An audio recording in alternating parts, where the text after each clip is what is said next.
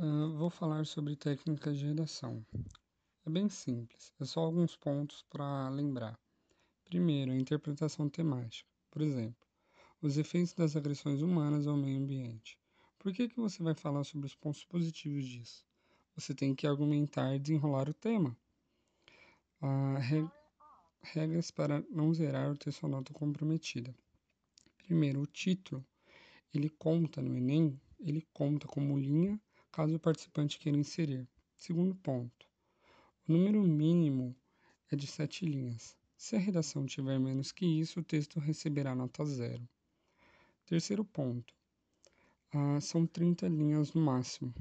Quarto ponto, você só tem você tem uma linha escrita se você escrever até a metade da folha. É importante você usar conectivos e não repetir muitas palavras. Ah, no quarto ponto que eu falei sobre a linha, que é importante você escrever até a metade da folha para contar como linha. Se você, por exemplo, escreveu uma linha e na segunda linha você escreveu duas ou três palavras, não contou como segunda linha. Você tem que escrever até a metade da folha para poder contar como linha.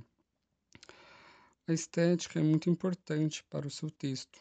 Tente não rasurar, senão a sua nota será comprometida.